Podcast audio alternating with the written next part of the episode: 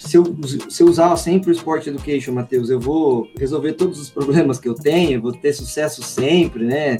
A minha escola vai ser uma potência esportiva, o Brasil vai ser uma potência esportiva.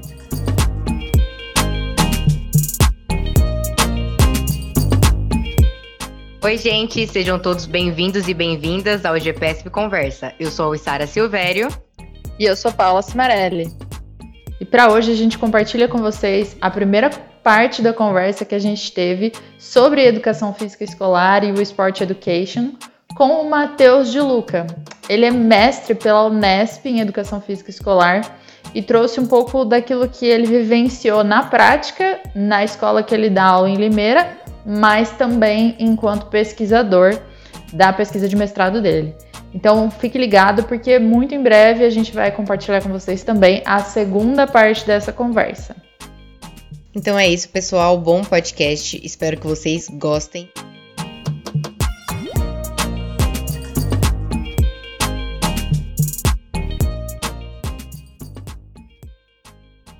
Boa tarde para todo mundo.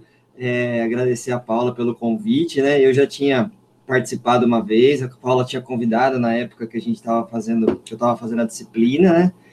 E daí ela convidou e depois ela não convidou mais. Foi uma única, foi um único convite. Então quem está chegando a primeira vez, fica no pé dela para ela mandar o convite todas as vezes, tá? Que Sou dessa, ela... gente. Mentira. E então valeu, Paula, obrigado pelo convite. É, quero considerar que é mais um bate-papo. Eu acho que essa turma já é bem, né? Já está discutindo pedagogia do esporte, acho que há bastante tempo, apesar de ter acho que membros novos aí chegando hoje. Acho que é uma galera que já se interessa, né? já está envolvida no assunto, então a minha ideia é contar um pouquinho do que eu fiz no mestrado e, na verdade, do que eu tenho feito no dia a dia dentro, da, dentro das minhas aulas de educação física, né, na escola, e como eu tenho tentado trabalhar o esporte é, de uma forma que eu considero que seja um pouco mais interessante para os alunos, tá bom?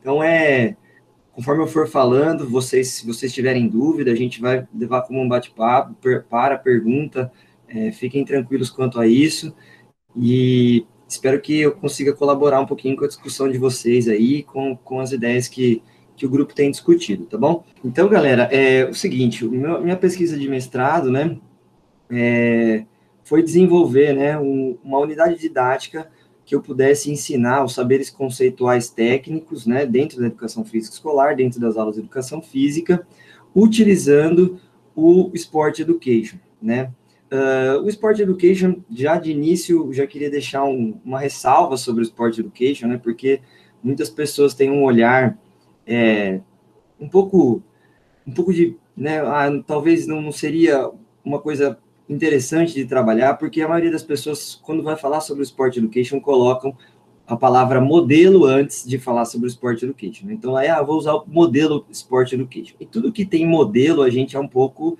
contraditório, né? Porque entendemos que nada, nada é modelado, né? A gente não pode seguir um modelo. Mas vocês vão ver que o Sport Education, na verdade, ele dá algumas diretrizes, né? E ele permite que a gente consiga é, trabalhar dentro, né? Criar as nossas é, criar nossas, as nossas próprias características dentro do Sport Education, seguindo algumas orientações que, ele, que, o, que o autor traz, né?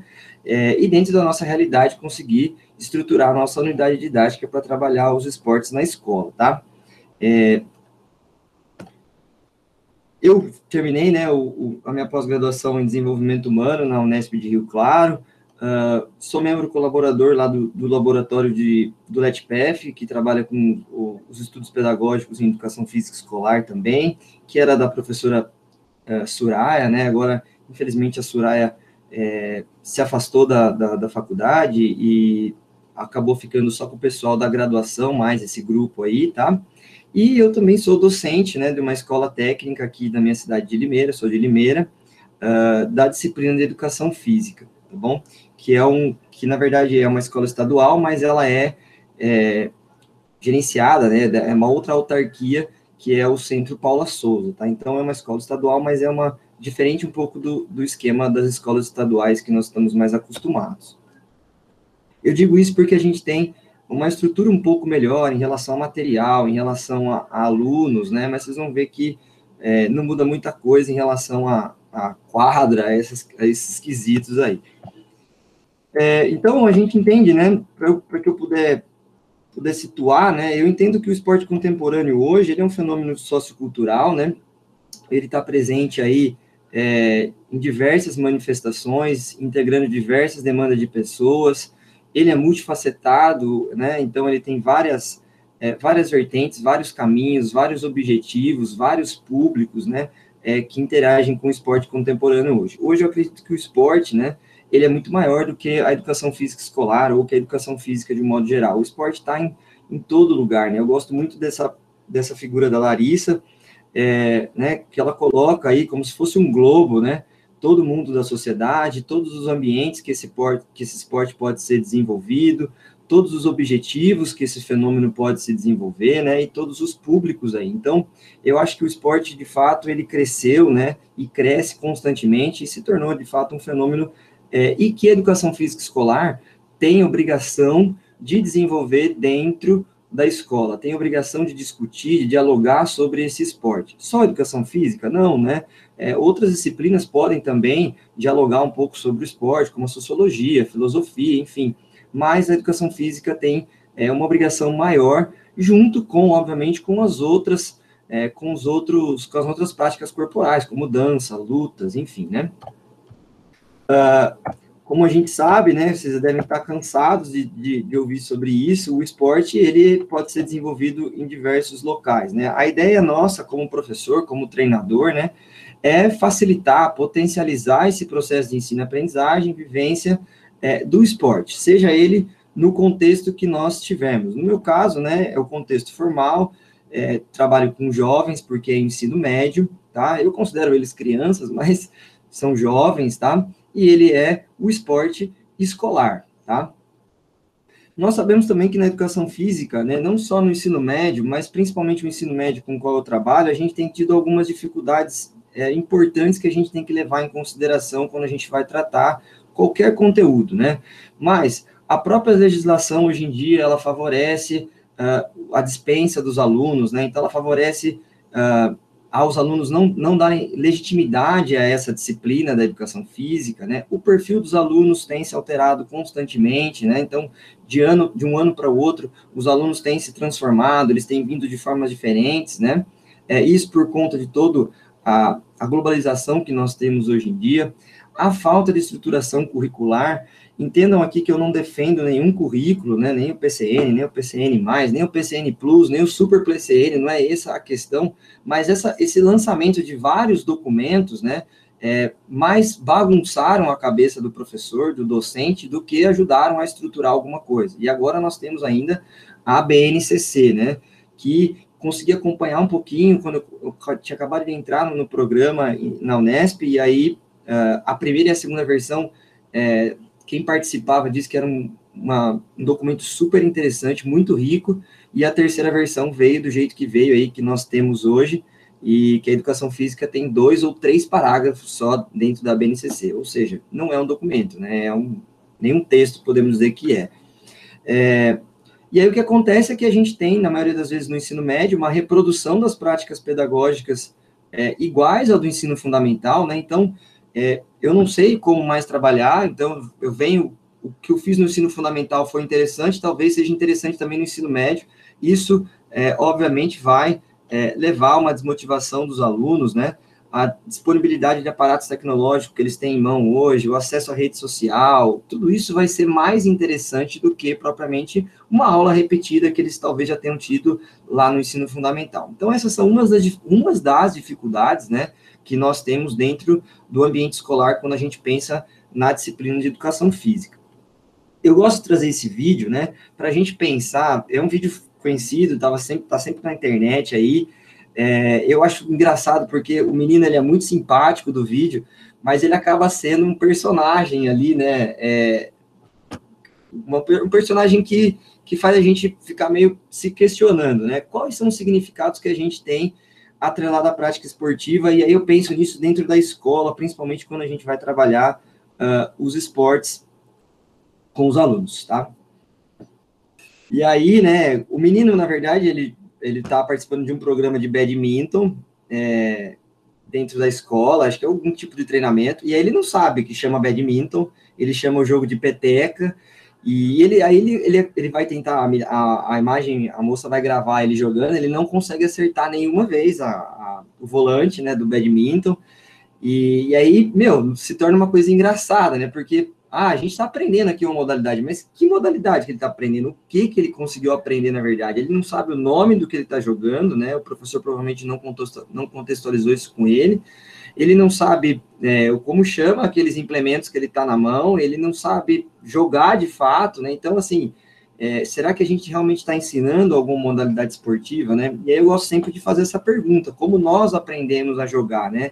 Eu trago aí uh, para os esportes coletivos, porque é onde a minha pesquisa vai, vai caminhar, é, mas uh, a gente sabe que muitas das vezes a gente foi simplesmente estávamos na quadra, né, e jogamos uma determinada modalidade, e nem sabíamos, né? Alguns de nós provavelmente se deu bem na modalidade, conseguiu jogar, sentiu prazer durante o jogo, né? Se sentiu envolvido com aquela prática, mas quantos talvez, né, não saíram daquela prática decepcionados, né? Ou, poxa, é, isso não é para mim. Talvez fosse para ele, mas ele só precisasse de outros caminhos para aprender aquela modalidade.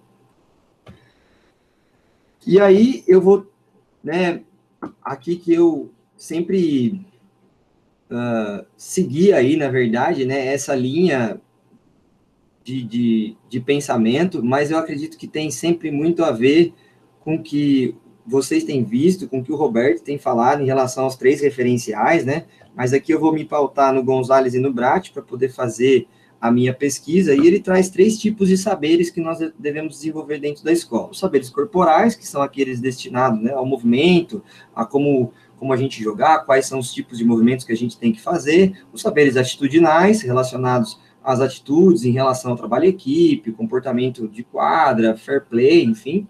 E os saberes conceituais, que ele divide em dois, em técnicos e críticos, né? Os técnicos são aquelas características que o aluno vai passar a entender como aquela prática funciona, né? Passar a entender as posições, passar a entender quais são as ações do jogador, o que o jogador tem que fazer com a bola na mão, o que o jogador deve fazer sem a bola na mão, visualizar os espaços vazios, né? Que é o que eu vou desenvolver na pesquisa, e os saberes críticos, que é sobre a reflexão, né? De qual o lugar que o esporte ocupa em determinados contextos, a presença da mulher no esporte, enfim, né? E aí eu vou utilizar o Sport Education. O Sport Education é o Top que desenvolve esse modelo. Ele é um modelo desenvolvido nos Estados Unidos para o ensino dos esportes é, norte-americano, tá? Então, é, não dá para a gente pegar esse modelo e jogar ele dentro do Brasil e, e, forçar ele ser da mesma maneira que acontece lá, porque a estrutura, as condições são completamente diferentes, né? Mas ele percebe, né, o que, já, o que dá para a gente aproximar é que existe um mal entendido é, com o ensino dos esportes dentro da escola, né? Então, o Sport Education parte desse princípio, né? A gente tem um mal entendido a gente precisa melhorar esse desenvolvimento do esporte dentro da escola. E a mesma coisa acontece aqui com a gente, né? E ele visa, né, proporcionar ambientes de uma prática esportiva que sejam com experiências verdadeiras e significativas para os alunos, que possam, de fato, motivar os alunos né, a conhecerem aquela modalidade ou a seguirem praticando essa modalidade fora do ambiente escolar, né, para o resto da, da, vida deles. É um modelo de instrução indireta, né, ou seja, o aluno passa a ser é, o centro do processo de, de ensino-aprendizagem, o professor sai de foco, né, o professor deixa de ser aquele professor que vai ditar as regras, vai, vai ditar o, o que vai acontecer dentro do ambiente de, de, de ensino, e é, o aluno passa a ser o, o, o, centro desse processo. E o modelo também visa educar os alunos para além dos aspectos procedimentais, né, não ficando só pautado na repetição de gestos, enfim. E ele tem três objetivos, né? É, deixar, fazer com que os alunos sejam competentes no domínio das habilidades técnicas e táticas, né? Que eles possam ter uma participação efetiva e satisfatória no jogo, o que muitas vezes a gente vê dentro da escola, né? Ah, eu vou jogar vôlei. Legal. Vamos, vamos fazer uma aula de voleibol. E aí o aluno fica ali naquele esquema de rodízio e ele sai do jogo, ele entrou no jogo, ele saiu do jogo e ele não viu a bola nenhuma vez, ele não tocou na bola nenhuma vez. Ah, eu joguei voleibol. Será que foi uma participação efetiva, né? Então, é, transformar esses alunos de fato com uma participação efetiva e satisfatória, que eles possam ser alfabetizados na, compre na compreensão do esporte, nos valores, nas regras, né, na tradição da modalidade, enfim, e que eles possam também ser entusiastas com a prática esportiva, né? Que eles se sintam atraídos em praticar, ou se não é, gostarem de praticar, mas que eles possam visualizar essa prática esportiva e compreender ela, possam ser telespectadores conscientes, como ele chama. E o, o modelo Sport Education tem, tem seis características: a temporada, filiação, competição formal, manutenção de registros e a festividade. A temporada, né, é, como a gente chama aqui no Brasil de unidade didática, ele vai chamar de temporada, como se fosse uma temporada do esporte, ah, é, do esporte institucional, tá? Então, essas seis características, esqueci de comentar, elas são retiradas do esporte institucionalizado, ou seja, do esporte que a gente assiste na televisão, do esporte festivo, né? Então, é, ele cria temporadas, então cada temporada vai ser uma modalidade que ele vai desenvolver, é, que vai ter ambientes de prática e também competição juntas, né? Filiação, afiliação, ou seja, todos os alunos serão membros de uma equipe no início, do início até o final dessa temporada, então os, os, os alunos vão trabalhar sempre dentro desse grupo para desenvolver também aspectos do trabalho em equipe, né? É, competição formal, essas competições vão acontecer ao longo da temporada, né, onde os alunos vão poder desenvolver diversos tipos de papéis, não só aquele papel de jogador, que a gente está acostumado, né? O evento culminante, que é fazer com os, com, com os alunos um encerramento dessa unidade didática, de forma que eles possam é, vivenciar, né, a festividade, que é a última característica do esporte, é, que é muito característico do, do, dos norte-americanos, né? Se a gente pegar a NBA, a NFL, né? São verdadeiros eventos, né? Que eles fazem, super eventos que eles criaram, né? É, e tudo está envolvido, na verdade, nessa festividade do esporte e a manutenção de registros, né? É, que é ao longo dessa temporada que os alunos possam registrar a própria evolução deles, né? Porque eles possam entender é, do ponto que eles iniciaram ao ponto que eles vão finalizar aquela, aquela determinada modalidade que eles estão aprendendo. Para que eu pudesse organizar né, as minhas aulas, é, e isso eu tenho utilizado é, frequentemente, principalmente quando eu vou trabalhar com os esportes de invasão, né? dos esportes coletivos de invasão. Eu utilizo aí como base os princípios operacionais é, da defesa e do ataque, que a gente já está bastante acostumado a conversar, né? Que é a operação da posse de bola, é impedir a progressão do adversário e proteger a baliza, e o ataque, conservar a posse de bola, progredir e marcar pontos, né? E aí eu também vou trabalhar com os alunos as regras de ação e as intenções, que são as intenções táticas, né? dentro desses princípios táticos, eu vou ter algumas regras de ações, ou seja, o que eu preciso fazer para desenvolver determinadas ações dentro do jogo. E é isso que eu vou trabalhar com eles em relação aos saberes conceituais, né? É, porque eles vão passar a entender o jogo através dessas intenções táticas e dessas regras de ações que eles precisam desenvolver dentro uh, do jogo. Obviamente que uma coisa é eu declarar esse conhecimento, né? Então, ah, eu sei eu sei que eu preciso passar a bola para aquele meu colega, aquele meu é, amigo de equipe que esteja em uma posição boa, que não esteja marcado, né?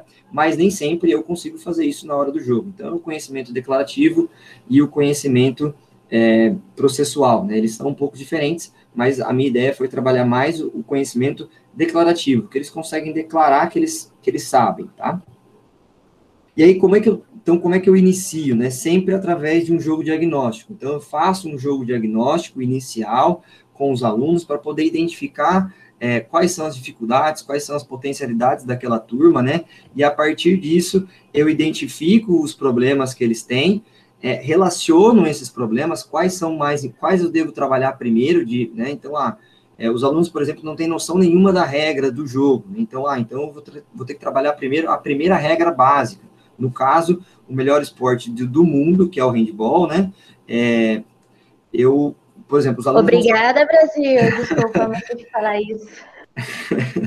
é, então, por exemplo, os alunos não sabiam, vamos, vamos dar um exemplo, no caso do meu ensino médio, eles já tinham essa noção, mas ah, no, meu, no meu jogo eles não sabiam que, os que, é permitido, que é permitido só dar os três passos, né? Então, eu vou elencando ali, a partir dos problemas que eu identifico, eu vou elencando é, quais são os que eu de, quais quais são os objetivos, os primeiros objetivos que eu tenho dentro do meu da minha unidade didática e até os últimos, né, o que eu quero evoluir com esses alunos.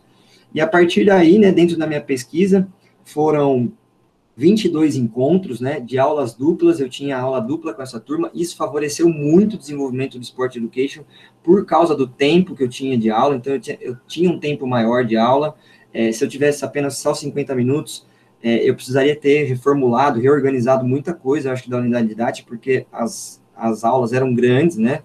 É, mas por conta das duas aulas seguidas eu consegui desenvolver, e aí eu elenquei temas, né? Então, foram 22 encontros, cada encontro tinha um tema, né, que eu fui desenvolvendo a partir dos princípios operacionais, e eu dividi daí os saberes conceituais técnicos, o que eu queria desenvolver naquelas aulas dentro dos saberes conceituais técnicos, o que eu queria desenvolver dos saberes corporais e o que eu queria desenvolver ou atingir, né, ou apresentar para os alunos dentro dos saberes atitudinais, tá?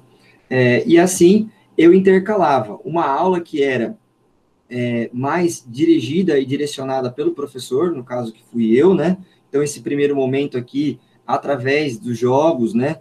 Eu conseguia trabalhar essas, esses conceitos, esses saberes com os alunos, e na segunda aula a gente tinha, sempre tinha a parte da competição formal, né? Então eu conseguia colocar é, a competição junto com, com, a, com a minha aula. Se eu tivesse aulas divididas, por exemplo, talvez eu tivesse que fazer né, uma aula só é, dirigida por mim e uma outra aula dirigida é, pelos alunos. Vejam, se a gente fosse seguir o Sign Top, como na proposta, ele diz que o professor em nenhum momento vai atuar. Dentro da minha realidade, era impossível isso. Eu não, eu não, não, não conseguiria deixar que os alunos criassem é, todos os dias, né? Eles, obviamente, eu podia estimular eles a criar jogos, seria um trabalho muito mais longo, né? É, mas seria um trabalho diferente do que eu do que eu estava propondo. Tá? Então eu tinha que ter alguns momentos em que eu colocava ele em situações de jogos ali é, para poder desenvolver aqueles saberes que eu queria. Óbvio, eu poderia colocar eles para discutir os jogos, é, teria várias outras estratégias para trabalhar, né? Mas dentro daquela realidade que eu tinha, eu preferi fazer dessa forma. Então essa flexibilidade do Sport Education ela é possível, tá? E aí os meus encontros eram desenvolvidos dessa maneira, em, em, vários, em dois momentos aqui, né? Um primeiro momento em que a gente sempre fazia um, um, um relembrava o que a gente tinha trabalhado na, numa aula antes, né? Então, é, o que, que, a gente tinha visto, se os alunos lembravam, o que, que eles, o que, que eles lembravam dos saberes conceituais, enfim, tá? E aí, um segundo momento, eu colocava um primeiro jogo prático, né? Uh, que, eles, que eles participavam, parava esse jogo, fazia uma conscientização tática e depois voltava com um ou dois jogos, dependendo do tempo que eu tinha dentro da aula, tá? Para que os alunos pudessem, depois dessa conscientização tática aqui, desenvolver uh, os saberes que eu estava tentando, é, que eu tinha como elencado como objetivo para aquela aula. Então, no caso dessa aula aqui, eu queria trabalhar o atacante com posse de bola, que, que, que eu queria perceber, queria que os alunos percebessem né, a importância de conservar a bola, né? é, e o atacante sem posse de bola aparecer para receber, procurar os espaços vazios, tá? É, então, eu fazia um jogo inicial, conscientização tática, fazia algumas perguntas para os alunos, né? Qual é a dificuldade que você tem? É, qual é a dificuldade do outro jogador? Enfim, para que eles pudessem responder e pudessem visualizar qual era o objetivo daquele jogo, e depois eu colocava eles em outra situação de jogo de novo, tá bom? Né? Então, o objetivo da minha pesquisa foi desenvolver, é, foi investigar esse processo do, de como eu ensinar os saberes conceituais técnicos é, com o Sport Education, e eu tinha, né, por conta do programa, eu tinha que também usar as tecnologias da informação e comunicação. Foi muito bom para mim usar a tecnologia, vocês vão ver depois aí nos resultados, é, que é, muita, mu muitos saberes conceituais técnicos foram melhor desenvolvidos dentro das tecnologias da informação e comunicação do que propriamente dentro da aula com os alunos. Foi uma opção boa que eu tive, é, principalmente por, causa, por conta do tempo. Né? Então, eu tive, na aula mesmo, eu conseguia ter mais tempo prático com eles, e aí, os saberes conceituais técnicos, eu conseguia desenvolver mais dentro das plataformas que eu utilizei como tecnologia aí. Os meus alunos, né, era uma sala de 40 alunos, todos eles já tinham uma experiência com o modelo, porque era uma turma de segundo ano. Oi?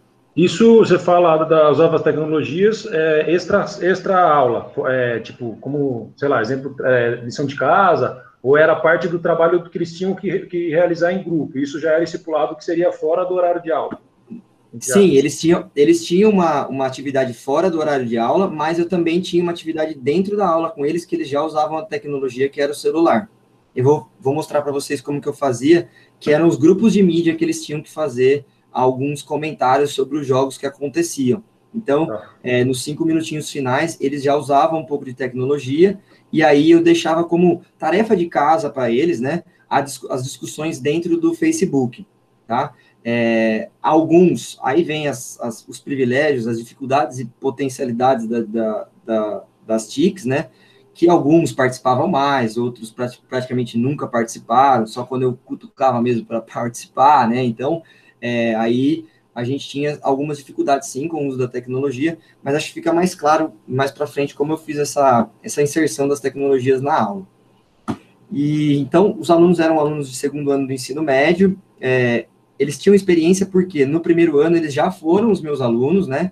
E eu já desenvolvia, já desenvolvi alguns projetos pilotos com ele em relação ao, ao Sport Education. Né? Então eles já tinham ali uma vivência básica do Sport Education é, na, no primeiro ano. Então eles já tinham passado por algumas experiências. Isso é importante porque às vezes facilita, né, com que eles entendam o modelo de uma forma mais clara, mais tranquila eles tinham duas aulas semanais, né, e eu utilizei aí 22 aulas, que foram 11 encontros, tá? E os resultados que nós tivemos foram bem interessantes, né, as características dos modelos, a, a caracter, aquelas seis características, elas foram fundamentais para realmente desenvolver algumas experiências é, esportivas nos alunos que eles nunca tinham vivenciado, como, por exemplo, a festividade no esporte. Né? Eles nunca tinham, eles, alguns alunos, né, nunca tinham vivenciado a festa do esporte, vivenciar uma final esportiva, por exemplo, como a gente fez no evento culminante. Então, tudo isso para eles chamou muito a atenção deles, né? E é, fatores como a competição, que era atrelada à unidade didática. Então, no final de toda a aula, querendo ou não, eles tinham um momento de competição entre eles, e isso, entre jovens, é um estimulador, né? Acaba estimulando a participação dos alunos, né? É, então, essas seis características, elas foram importantes, sim, durante a unidade didática, né? A temporada possibilitou que eles é, desenvolvessem a modalidade por mais tempo, e aí vocês vão, uma das, uma das situações, né, Matheus, dentro da escola, a gente consegue desenvolver, né, 22 aulas só para o handball? Depende, né? Se a gente for pensar no nosso currículo que nós temos hoje, é, é quase impossível porque existem muitos conteúdos para ser desenvolvidos dentro da escola, além do handball, né? Mas é, essa temporada, por eles ficarem mais tempo dentro do, é, realizando essa unidade didática, obviamente que eles vão ter mais tempo para vivenciar a modalidade e eles vão ter é, um contato maior com aquela modalidade e a, e a possibilidade de desenvolver a modalidade é muito maior, né? A afiliação, né? Então, aqueles, essa, essa característica foi interessante porque os alunos tinham um sentimento de pertencimento à, à equipe. Então, às vezes eu não sou muito bom para jogar handball, eu tenho essa noção. O pessoal do ensino médio, eles já são mais autocríticos, né? Então, eu não sou muito bom para participar do jogo. Talvez no jogo eu não, não esteja colaborando muito com a minha equipe, mas em outras funções pode ser que eu consiga colaborar melhor com os meus colegas. Então, eles tinham esse, esse eh, aquele aluno que não era bom na modalidade, né, que ele não se sentia bom na modalidade, ele acabava é, se completando é, e participando, se envolvendo na unidade, porque ele conseguia realizar outras tarefas, né. É, possibilitou também um equilíbrio entre os alunos, né, então eles, nós desenvolvemos várias, várias formas das equipes ficarem equilibradas, isso foi importante, diminuiu um pouco os fatores de, de, exclusão, principalmente da participação das meninas, né? Então, as meninas tiveram é, mais importância dentro da, das equipes, tá? E a distribuição dos papéis. Então, a gente vê aqui uma foto que foi do evento culminante, é, que foi o último dia, o último encontro. Vejam que a minha, a minha estrutura física lá, ela não é perfeita, né? Eu tenho uma quadra descoberta, aula no período da tarde, uma quadra extremamente perigosa, cheia de, de grade, muro, trave grudada no chão, enfim. É, alunos vocês podem perceber do lado de fora, né? Alguns aqui que estavam fazendo análise do jogo, mas outros alunos que estavam sem aula, porque o professor tinha faltado no dia. Então, essas dificuldades da escola, elas sempre é, vão, vão estar presentes, né? E aí eu tinha distribuição de papéis. Então, dentro da minha dentro da minha sala de 40 alunos, eu fiz três equipes, equipe A, B e C.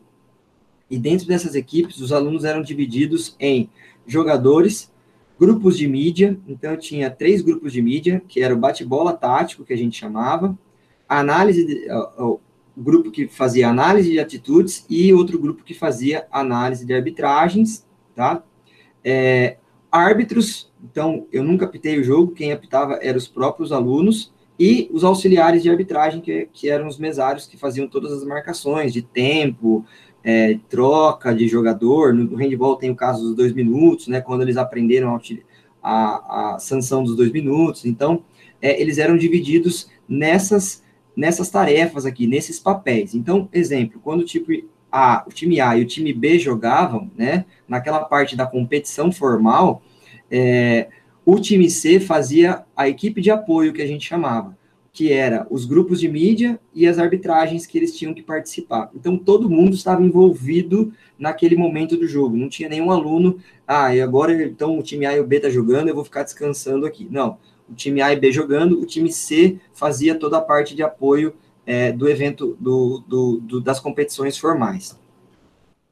A competição formal, né, que o Science Top reforça, que é uma aprendizagem pelo jogo formal, que é importante os alunos estarem envolvidos, né, com jogos, com regras formais, para que eles possam também é, se desenvolver, para ter disputas equilibradas, para que todos possam participar, né, então, é, bem ou mal, aí todos participaram de um momento de competição, muitos alunos nunca tinham participado de um momento de competição, com árbitro, é, com uniforme, como vocês viram ali, eles estavam todos de branco, né, ou tinha uma equipe que estava toda de preto, enfim.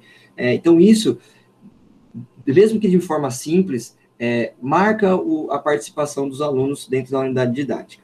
O evento culminante, que é, foi na última, né, então, eles tiveram uma, uma aproximação com a festa do esporte, eles desenvolveram bandeiras uma semana antes, né? Eles passaram ali desenvolvendo bandeiras, eles fizeram vídeo com os professores, é, eles ficaram super entusiasmados, né? Então, é, fizeram aí uma bandeira, colocaram lá, na, deixaram na grade da, da, da quadra, chamaram torcida, enfim.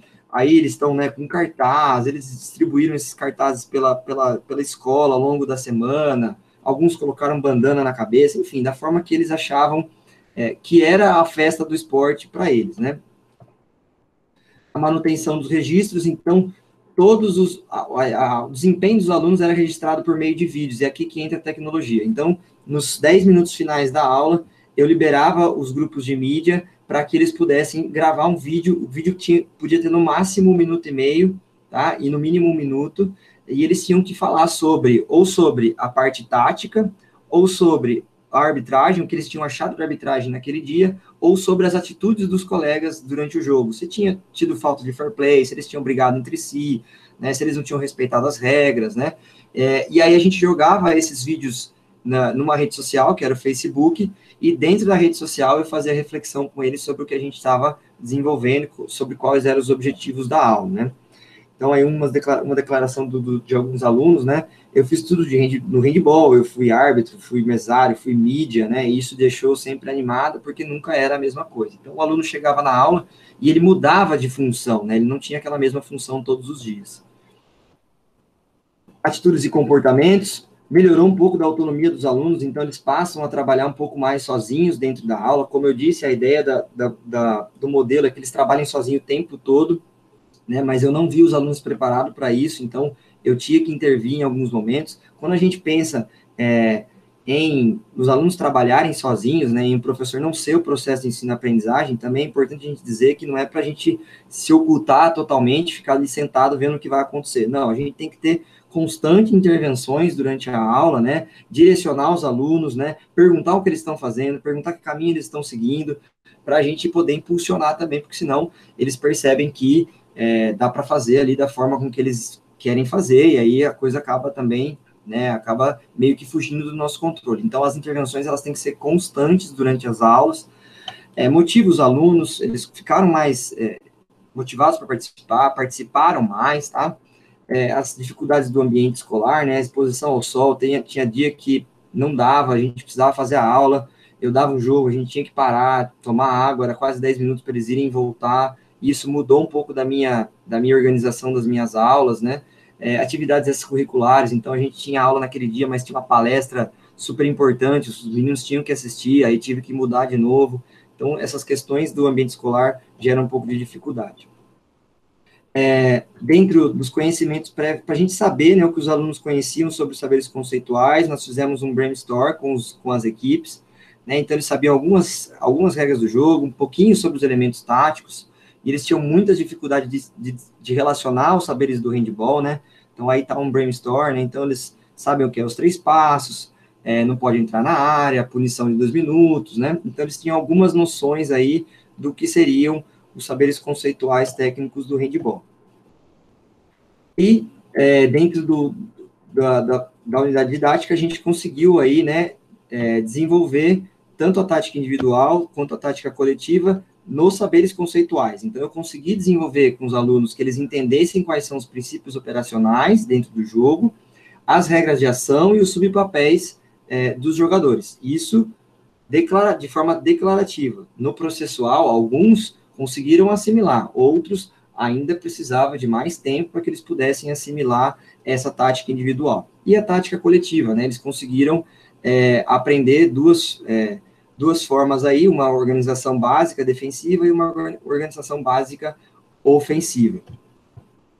É, então, daí, algumas declarações, né? É, passou, em vez de só bater a bola e correr, uh, as equipes passaram a saber mais o que fazer, entender melhor o jogo, né? Então, os alunos expressam que quando conheço os saberes conceituais, eu consigo entender melhor o que está acontecendo naquele jogo, né? Não ficar só correndo de um lado para o outro e achar que eu estava jogando de fato, né? É, então, é, outra declaração interessante dos alunos, né, que às vezes eu ficava preso na parte técnica do jogo, né? Por exemplo, eu não posso errar o passe, eu não posso errar o gol, né? É, porque eles tinham medo de errar uma questão técnica. E aí ele acaba não participando do jogo por conta disso. E aí eles, com, com o conhecimento dos saberes conceituais, eles sabem que, por exemplo, se ele ocupar simplesmente o espaço vazio, se ele levar o marcador para determinado ambiente da quadra, né, espaço da quadra, ele já vai estar colaborando com a equipe dele. Então, ele passa a entender essas funções é, e essas regras de ações que também são importantes no jogo coletivo. E aí, as estratégias que eu utilizei, né, foi as atividades na rede social, eu usei um Google Forms para fazer uma, como se fosse uma avaliação com eles, e uma adaptação da ficha do TSAP, que a gente já tinha trabalhado também um pouquinho no, no ano passado, no, no, primeiro ano, mas de forma muito básica, né? Então, aí tá um, um vídeo que eles postaram, né? Então, eles, eles entravam na rede social e faziam uma postagem, veja, é um vídeo bem curto, e eles vão falar sobre é, nesse caso aqui desse vídeo que eu pego, é sobre um bate-bola tático, eles vão falar sobre as questões é, dos saberes conceituais, o que eles tinham entendido, né? E aí a gente vai conversando com os alunos, né? Vai fazendo algumas perguntas, alguns questionamentos, alguns respondem. Nesse caso aqui que eu trago, né? Só tem uma resposta, tá? Então veja como é a relação das tecnologias. Tem outras que eles discutem mais, por exemplo, aqui que eles vão discutir arbitragem, então, daí tem mais, mais respostas para baixo aqui. Quando é a questão é arbitragem, é, eles se sentem mais motivados para discutir, né? Então, é, é uma outra questão que a gente poderia também ter analisado.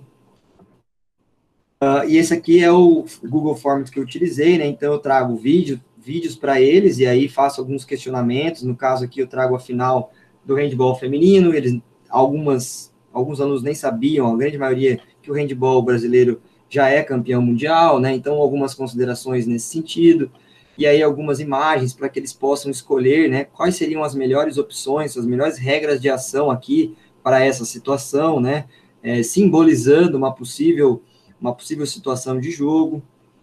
E o TSAP que a gente desenvolveu nas últimas aulas ali, né? De forma bem simples, mesmo assim, foi uma ferramenta, é uma ferramenta difícil de ser usada, é, que os alunos tiveram também dificuldades. Foi assim, essa aqui foi uma das melhores que saiu, né? Então é uma ferramenta que a gente sabe que até nós mesmos, professores, temos dificuldade de usar, imagina os alunos, é, mas foi uma forma também deles terem um pouquinho mais de contato com a análise do jogo. Então, eu preciso aprender a analisar esse jogo, a saber o que está acontecendo nesse jogo, né? E isso leva eles a refletirem um pouco mais, a discutirem um pouco mais sobre os saberes conceituais técnicos. E aí, chegando já para o final, né? É, se, eu, se eu usar sempre o Sport Education, Matheus, eu vou resolver todos os problemas que eu tenho, vou ter sucesso sempre, né? A minha escola vai ser uma potência esportiva, o Brasil vai ser uma potência esportiva? Eu acredito que não, tá? É, eu acredito que não é essa a questão, né? Então, por que, que a gente deve mudar, então? Vamos continuar no tradicional, Matheus, acho que talvez seja, seja mais interessante, né? E aí, parafraseando uh, Freire aí, né, que já é, uma, já é muito conhecido, né, eu não gosto muito do futebol, então eu prefiro o, o handball, né, é, mas a gente troca aí, né, então ensinar esporte a todos, né, que todos tenham oportunidade de vivenciar uh, os esportes de forma é, completa, de forma que eles sintam prazer em vivenciar aquelas modalidades. Se, que seja as quatro, o, quart, o, famoso quarteto fantástico da escola, mas que seja de, de fato uma vivência é, prazerosa para os alunos, né? que não seja é, excludente para aqueles menos habilidosos, que seja uh, uma forma de ensinar o esporte bem a todos, né? que todo mundo consiga jogar de forma é, bem, né? com e sem a bola, que eles também é, que a gente possa ensinar mais do que esporte, né? ensinar as regras, ensinar a história, quais são os rituais daquela modalidade, né? Então, uma, uma, um dos fatores que chamou atenção aqui do, na, na, minha unidade didática é que depois da segunda ou terceira é, do terceiro encontro, né, os alunos descobriram que no handball usa-se uma resina na, na mão, né, é, da bola e da resina da bola. Eles perceberam que aquela resina é utilizada para colocar efeito na bola. Então, assim, isso eles foram construindo de forma é, autônoma, e essa, é, essa é, é, a ideia do, do Sport Education também, né, que eles vão atrás do conhecimento e a gente passa a ensinar não só aquele esporte, mas também todos os rituais que estão envolvidos naquela modalidade, e em, o que é mais importante dentro da escola, que a gente possa ensinar eles a gostar do esporte, gostar da modalidade esportiva, e da partir dali que seja um ponto inicial para eles, né, que a partir dali eles possam frequentar uma escolinha, um clube, é, uma, um centro de treinamento, enfim, né? É, que a gente possa ter dentro da escola um ambiente que seja acolhedor, prazeroso e também que possa é, ensinar eles o básico, né? O, o pontapé inicial da modalidade, tá? E aí, para isso, a gente obviamente precisa reorganizar esses três pontos, tá? É, reorganizar a questão do aluno, é, ele, o aluno ele não está preparado para aprender dessa forma, ele está, uh, na maioria das vezes, né, acostumado ao modelo tradicional, então a gente tem que ter uma, uma, é, uma certa calma com os alunos, porque eles não estão acostumados a trabalhar com jogos, por exemplo, a trabalhar com Sport Education, né, nós temos é, alunos de diversos lugares, com diversos conhecimentos, com diversas culturas, então tudo isso tem que ser levado em consideração, é, as nossas atividades, as nossas tarefas, elas têm que ser alteradas também, né? Nós não conseguimos pensar no esporte diferente se a gente não mudar, né? Se a gente não entender que o, o esporte hoje ele tem que ser trabalhado por meio dos problemas que, que e dificuldades que aparecem no jogo, né? É, e que os alunos têm que enfrentar esses problemas e também a questão da aprendizagem, né? Que a gente tem que reforçar a ideia de que uh, eles precisam aprender por meio de uma lógica estratégico-tática e não por uma lógica tecnicista e tradicional que a gente tem, uh, que a gente está acostumado.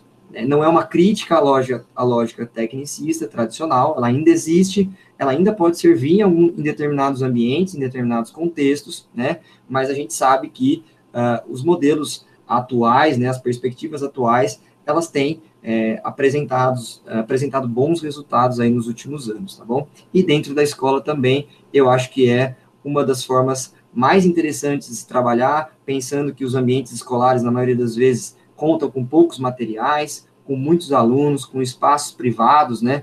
Então, talvez eu não tenha lá uma quadra que seja capaz de jogar o basquete. Então, eu não vou ensinar basquete. Eu não tenho tabela, então eu não vou ensinar basquete. Não, existem várias formas de ensinar o basquete sem que eu precise necessariamente de uma tabela, né? E aí eu vou precisar entrar é, nas perspectivas atuais da pedagogia do esporte. Tá bom, galera? Era basicamente isso que eu tinha para falar. Acho que eu devo ter falado mais de 25 minutos, né, Paula? Quase uma hora, mas é, Espero que tenha colaborado e, e, e, a gente possa discutir e refletir junto aí sobre, sobre tudo que eu comentei um pouquinho com vocês.